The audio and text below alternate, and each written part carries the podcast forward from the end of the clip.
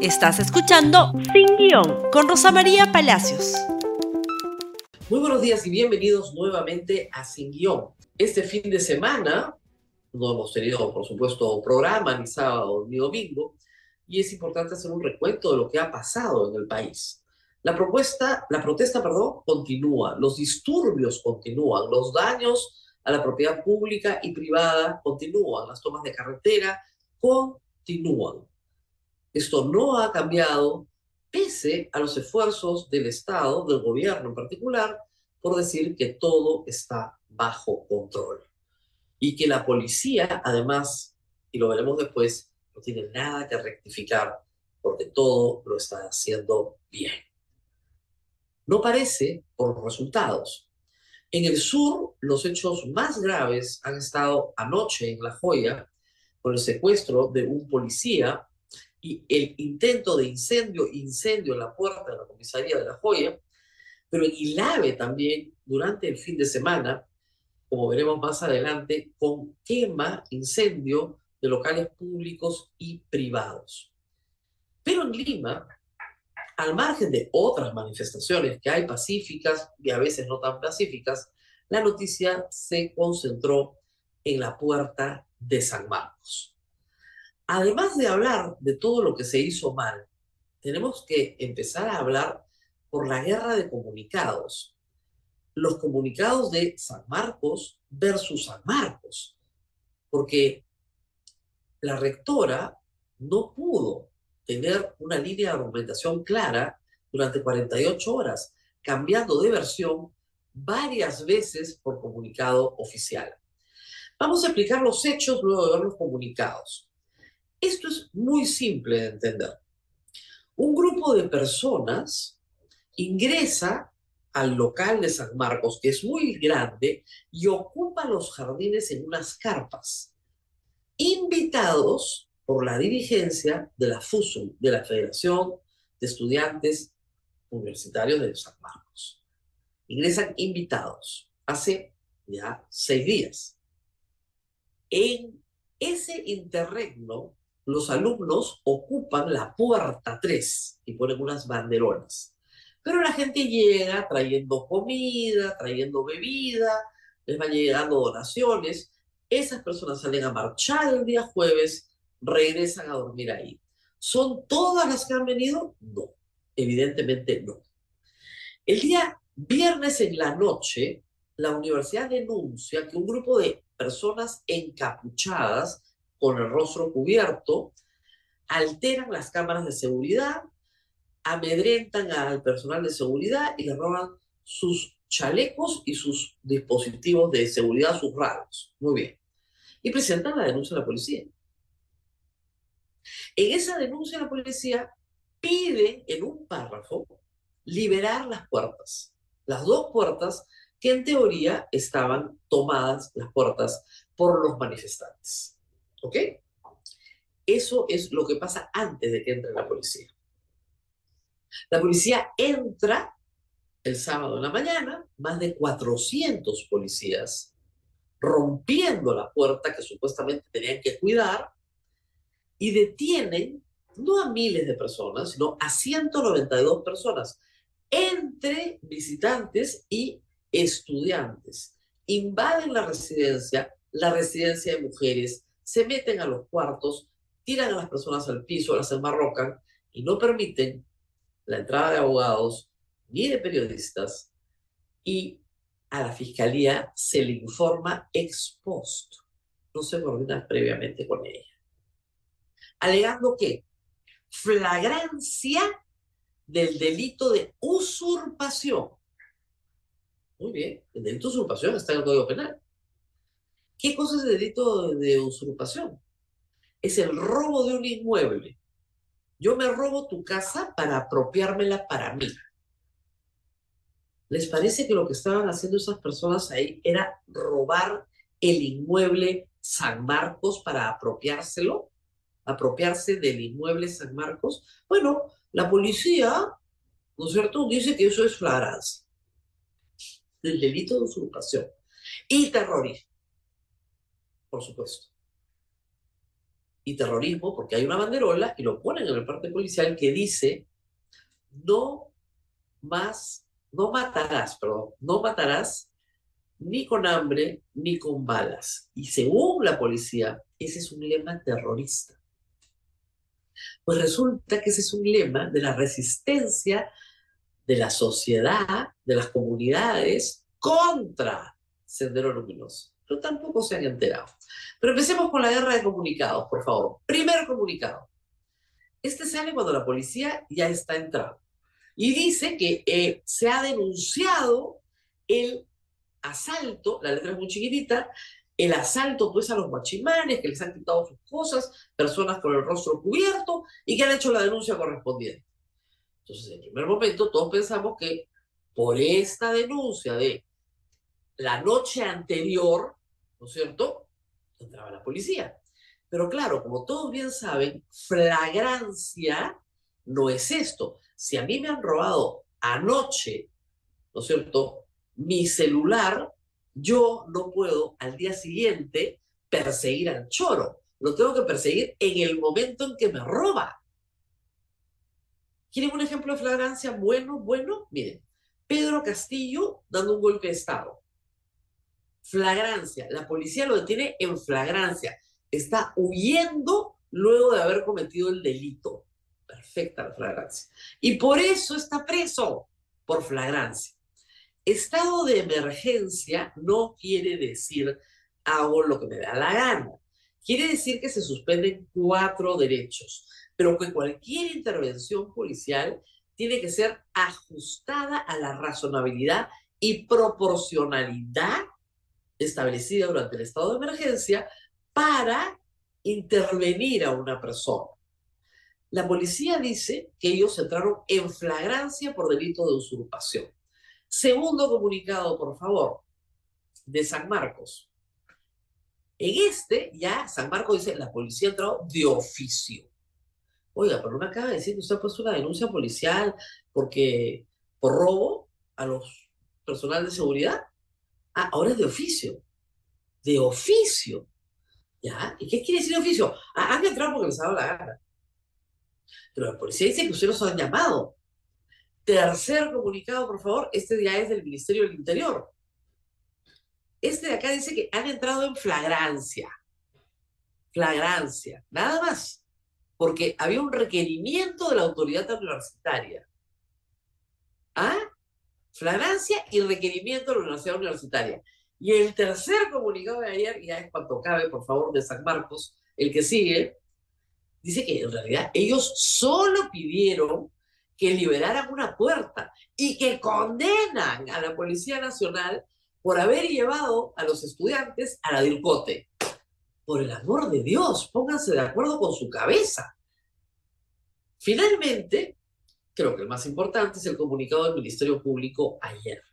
El Ministerio Público ayer, por favor, el último comunicado que les pongo, después lo pueden ver con, con calma, el comunicado del Ministerio Público ayer establece que sí, detuvieron a 192 personas. Se les hizo examen médico legal a las 192. ¿Ok? Todas imputadas por flagrancia en el delito de usurpación.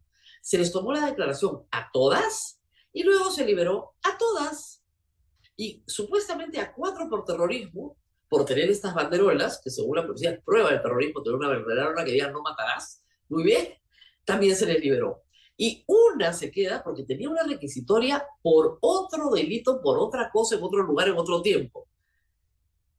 Este esfuerzo gigantesco de la fiscalía, de los médicos legistas, de los abogados defensores, de los traductores, para que termine en esto. ¿Por qué? Porque nunca hubo nada, porque la detención es arbitraria esa es la verdad. La pura verdad es que estas personas no son usurpadores de un inmueble y no son terroristas. Usted puede estar de acuerdo o en desacuerdo con su protesta, pero no son terroristas. El terrorismo está tipificado en el, Código Penal bajo otros términos. Estas personas no pertenecen a ninguna organización terrorista. La fiscalía examina su conducta y la compara, porque se han llevado la del cote, con el accionar terrorista y con el tipo penal de terrorismo. Y no encuentra en ningún caso conducta terrorista, por el amor de Dios. Ya cuántas veces hay que explicar que el terruqueo causa esto. Por favor, imágenes, imágenes, tenemos algunas, las han visto. ¿Ustedes creen que esto es normal en estado de emergencia? No, no es normal. ¿Qué delito han cometido esas personas? Ninguno. Ninguno. Están tiradas en el piso, humilladas, sin presencia de abogados, sin presencia de fiscales, sin presencia de la defensoría, rodeados de personal policial también de civil, que los humilla, que los grita, ¿no? Con las manos en la cabeza, ahí besando el asfalto. Luego les quitan todas sus pertenencias. No, algunos no les han devuelto los DNIs en estado de emergencia. Que los vuelvan a chapar y los vuelvan a meter horas de horas. ¿Le parece normal? ¿Le parece que eso es debido proceso?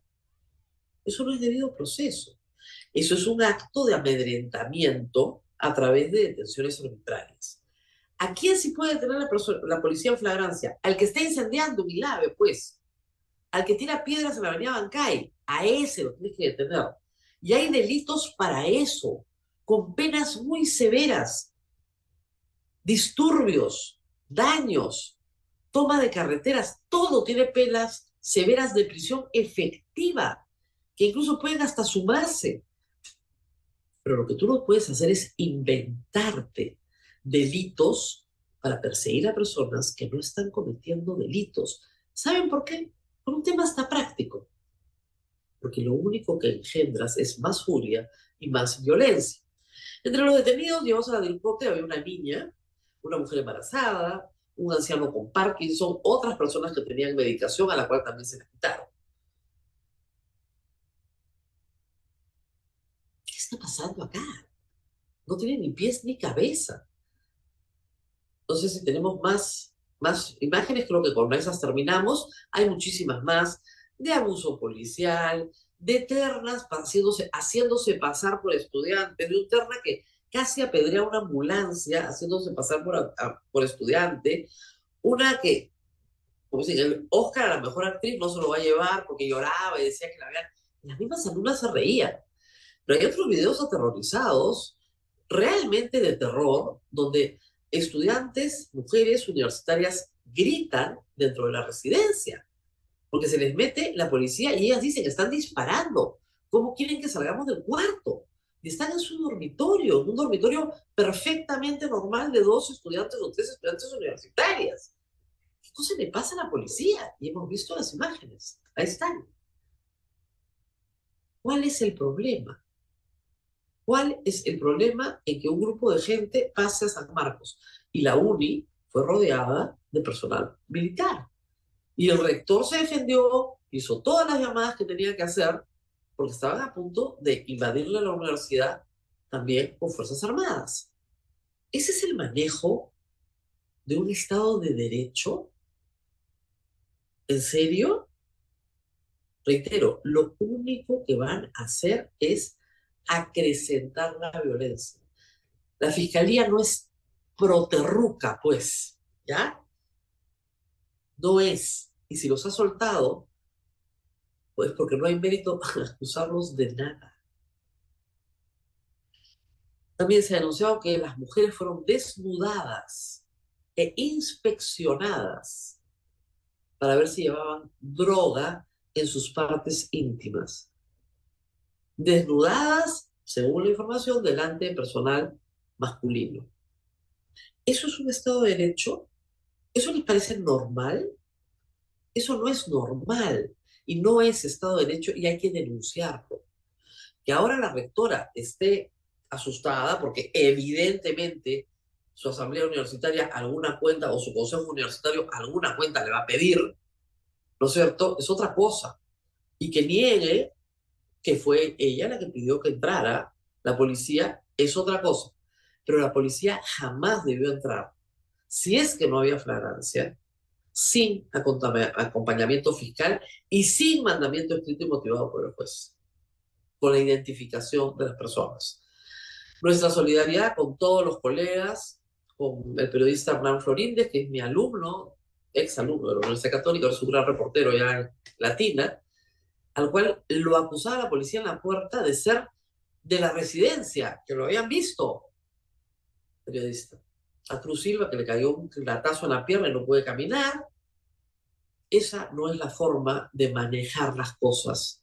Y el señor ministro del Interior no puede salir a decir que no hay nada que rectificar, que ellos ya hicieron su trabajo, que no hay nada que rectificar. Y el video del policía que con cara descubierta dice, ya rompimos a Marcos, los agarramos a los terrucos. Lo dice porque sabe que lo puede decir impunemente sin que le pase absolutamente nada. No va a recibir una sanción disciplinaria por eso. Ni por dejar a la gente marrocada besando el piso, ni por comerse su comida, tomarse su bebida, quitarle sus ropitas. Todo está filmado. Todo está filmado. Eso se llama, discúlpenme, abuso policial.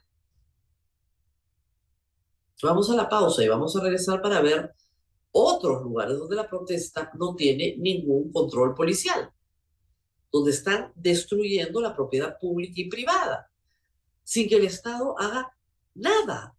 El terruqueo hace mucho daño a la sociedad peruana, primero porque los que estamos mayores sí sabemos perfectamente qué cosa es terrorismo, porque lo vivimos. ¿No es cierto?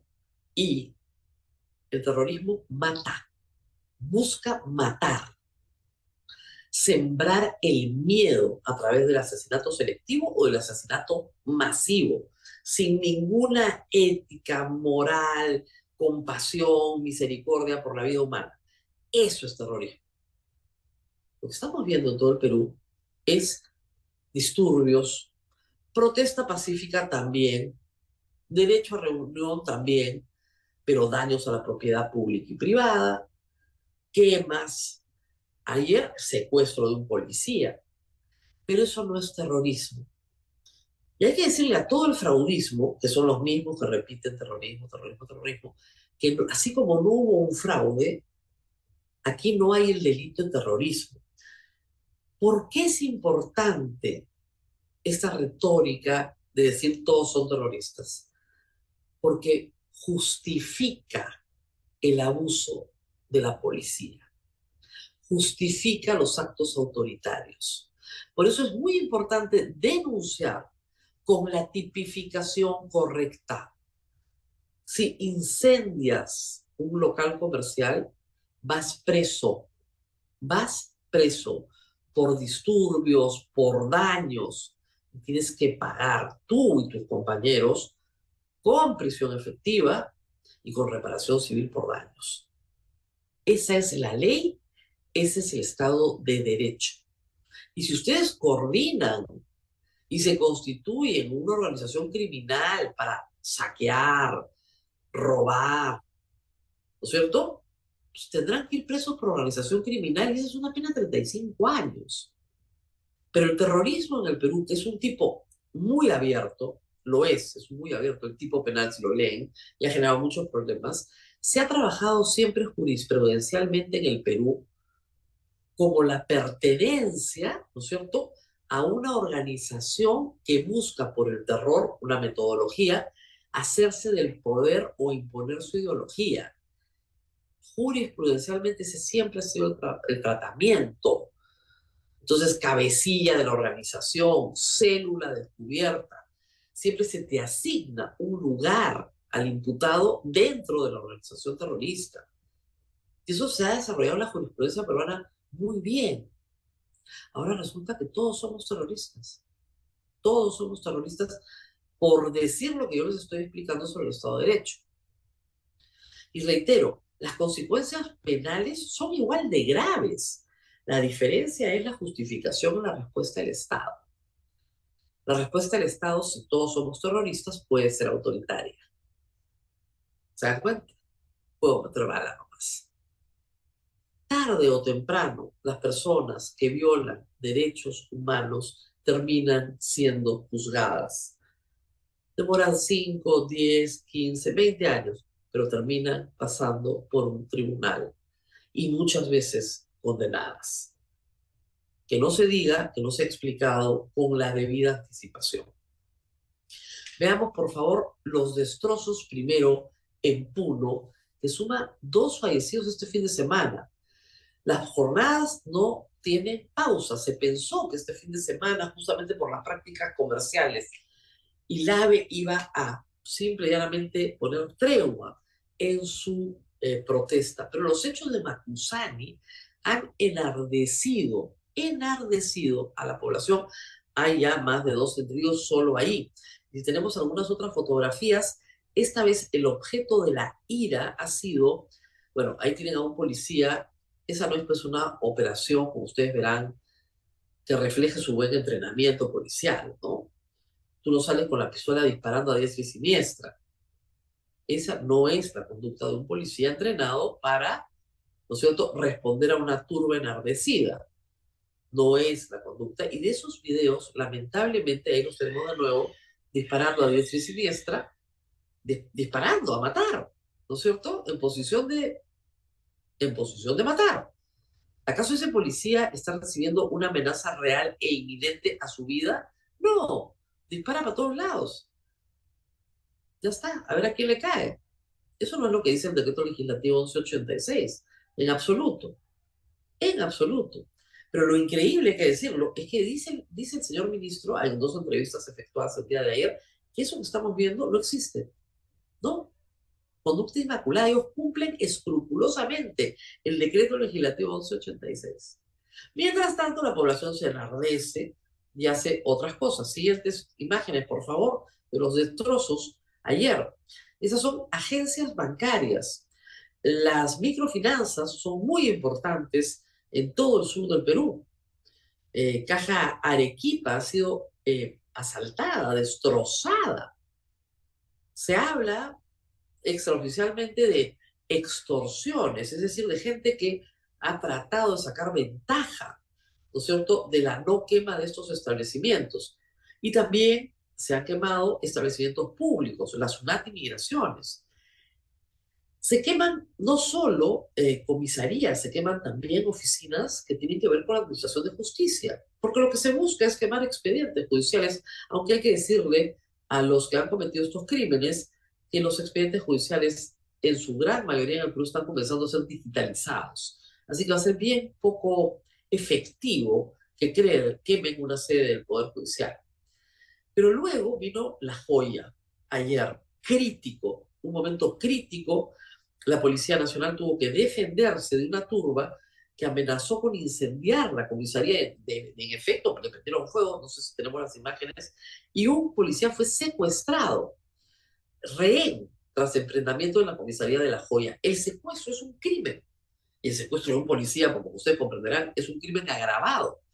El policía fue liberado con los buenos oficios de una comisión que logró eh, finalmente que fuera entregado por la turba a, eh, a, sus mismos compañeros. Gracias a Dios, esto no terminó, eh, no terminó con las lesiones o muerte del policía, gracias a Dios.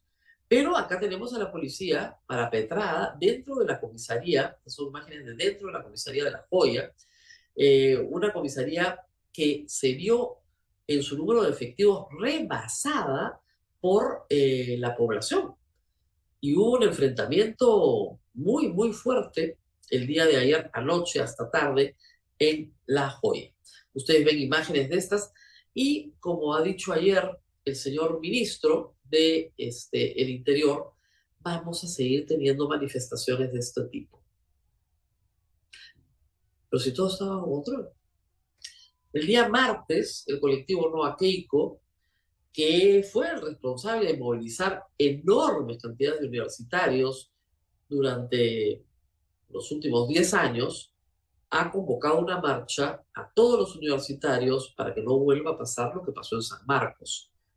También esperamos, por supuesto, que la marcha sea pacífica, que no se rompan adoquines en el centro, que no se destruyan vidrios, que no se quemen cosas, cartones y botellas. Pero volvemos a decir lo que hemos dicho este fin de semana en una columna que no sé por qué ha sido tan comentada en la República, porque solamente he repetido lo que dice la Constitución y la ley. Eso no es terrorismo. Y decirlo, por si acaso, no me convierte en terrorista, se agradece. Rellenan de insultos, hordas de trolls, rellenan de insultos este programa, el programa que hago en Radio Santa Rosa, por simple y llanamente defender la Constitución del 93. Y no se le defiende solo en su capítulo económico, y no se le defiende solo frente a aquellos que quieren una asamblea constituyente inconstitucional. Se defiende defendiendo su primer artículo. Y el 2, inciso 1. Toda persona tiene derecho a la vida. Leanla y lean el Código Penal, como lo he reiterado en las redes sociales y lo vengo reiterando hace varias horas. El Código Penal tipifica lo que es el delito, la conducta delictiva. Tenemos más de 300 tipos penales, conductas delictivas descritas que se ajustan a lo que una persona, el delincuente, ha realizado y le asignan una pena. No suelten las palabras si no conocen su definición penal. Porque ¿saben qué pasa? La fiscalía tiene que soltar a todos, porque no están haciendo justicia, están haciendo política con la libertad y la vida de las personas. Y eso en un Estado de Derecho es inaceptable. Nos tenemos que ir, no sin antes mencionar no sin antes mencionar a los auspiciadores de este programa. Ah, no, me falta algo más, por favor. Siempre lo, lo pongo. El mapa de Sutran. Miren ustedes cómo ha bajado las carreteras tomadas en el norte del país. Solamente en Ucayali tenemos tomas. La toma que está más cerca a Lima, que está en Ica, es un prende y apaga, porque normalmente se, se libera por horas y luego el otro punto rojo en la Panamericana Sur es La Joya. Y lo que sí está completamente aislado, con tremendo daño a la economía local, es Puerto Maldonado, Puno y las entradas a Cusco también. Arequipa ayer ha sido liberada, pero eh, bueno, eso también es prende y apaga. Daños a la economía, de eso vamos a hablar esta semana, por supuesto, porque también también es importante, aunque primero, por supuesto, está la vida. Primero está la vida. Pero esto significa daños a el consumo de gas, el consumo de electricidad, negocios, provisión de verduras y muchas cosas que llegan a estas poblaciones desde fuera. Muy bien, compartan este programa, por favor, con todas aquellas personas que cuando ustedes preguntan, bueno, y el Estado de Derecho le dicen terrorista con esas personas compartan este programa. Nos vemos nuevamente el día de mañana. Gracias por escuchar Sin Guión con Rosa María Palacios. Suscríbete para que disfrutes más contenidos.